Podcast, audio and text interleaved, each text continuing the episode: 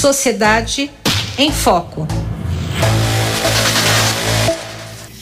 Vamos lá na repercussão do resultado das eleições deste domingo para a presidência da República. Portela, o que esperar do próximo presidente, do próximo governo, em relação a importantes políticas públicas? Lembrando que na primeira fala, logo após o resultado oficial, o agora presidente eleito, Luiz Inácio Lula da Silva, disse que combate à miséria será sua missão.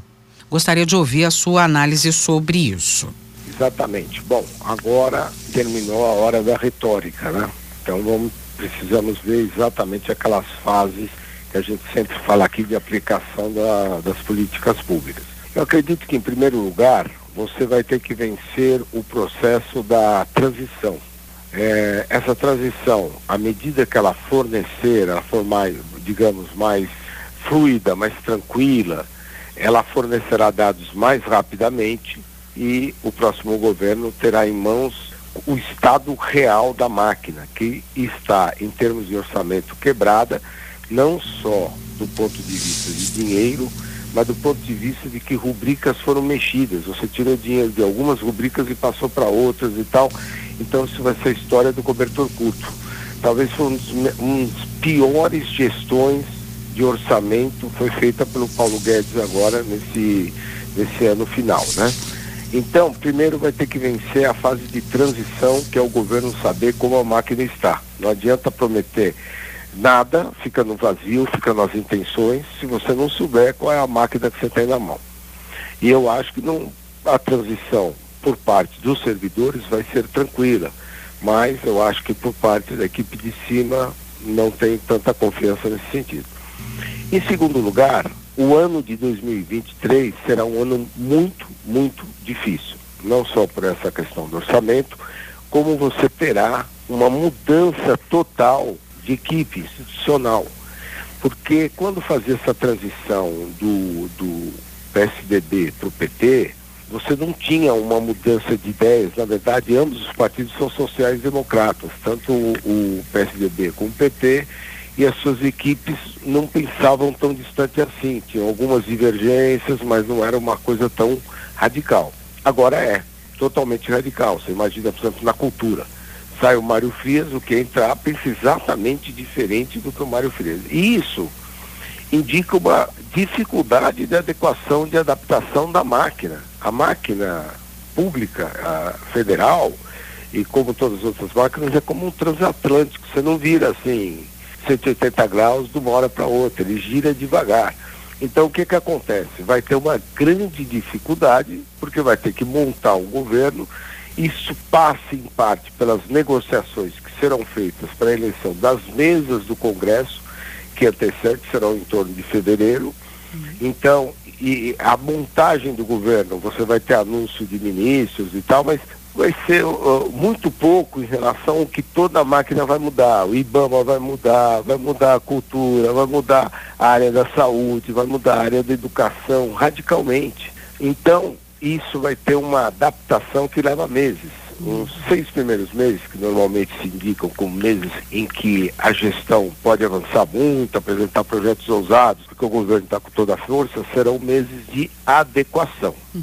E você terá, depois disso, que essa equipe né, absorva, passa suas metas, passa suas metas para a máquina embaixo e ela consiga criar uma dinâmica de atuação, de operação, que é o que a gente fala aqui. O difícil é implantar fazer o discurso retórico é o mais fácil. Ó, vamos todos nos unir, vamos abaixar as armas e tal. É o caminho correto, mas não é fácil, não é assim. Alguém acredita que, não digo todos, mas que cerca de 33% do eleitorado e parte do Congresso, parte vai aderir ao governo, parte não, vai fazer uma oposição complicada.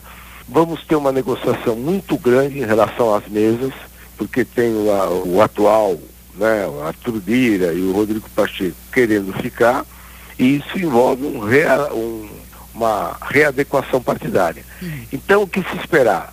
Esperar que em 23 seja um ano de adequação. Não será um ano de você. Vai ter pontualmente uma outra coisa boa, pode ter um, coisa, vai ter algo diferente, vai ter, vai ter sinalização de aumento do salário mínimo, não vai ficar também no zero. Mas vai ficar muito aquém do que se espera. Não pode se botar toda a expectativa.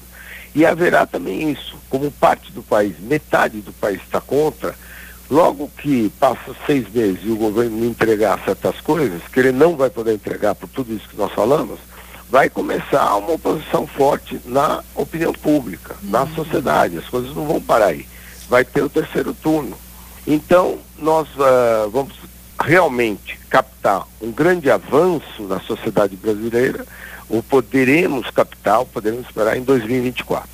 E em relação à questão da miséria que o presidente destacou, entre as políticas públicas, o combate à miséria, à fome, ganhou destaque no, no discurso. Eu digo para você, começa por onde, não é?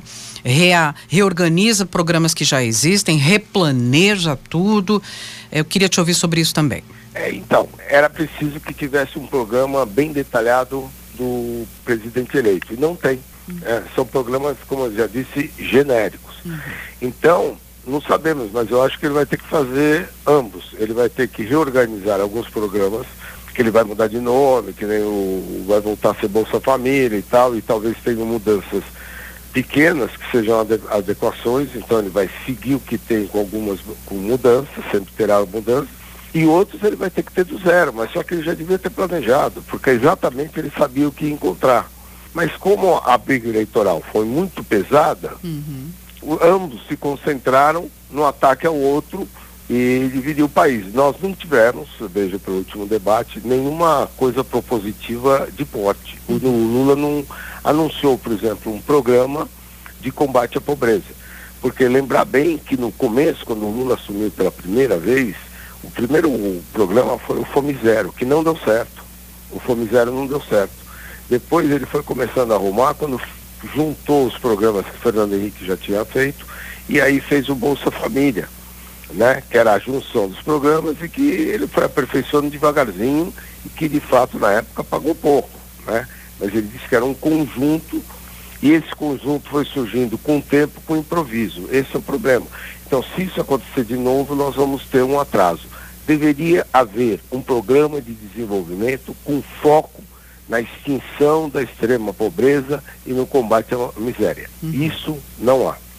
É, foram muitos temas e poucas propostas apresentadas. Vamos acompanhar é o início de uma outra etapa, né, de desafios José Luiz Portela com a gente aqui sempre às segundas, doutor em História Econômica pela Faculdade de Filosofia, Letras e Ciências Humanas da USP e pesquisador do IA, o Instituto de Estudos Avançados. Obrigada, Portela. Até a próxima. Obrigado e um grande abraço aos ouvintes da Rádio USP. Sociedade em Foco.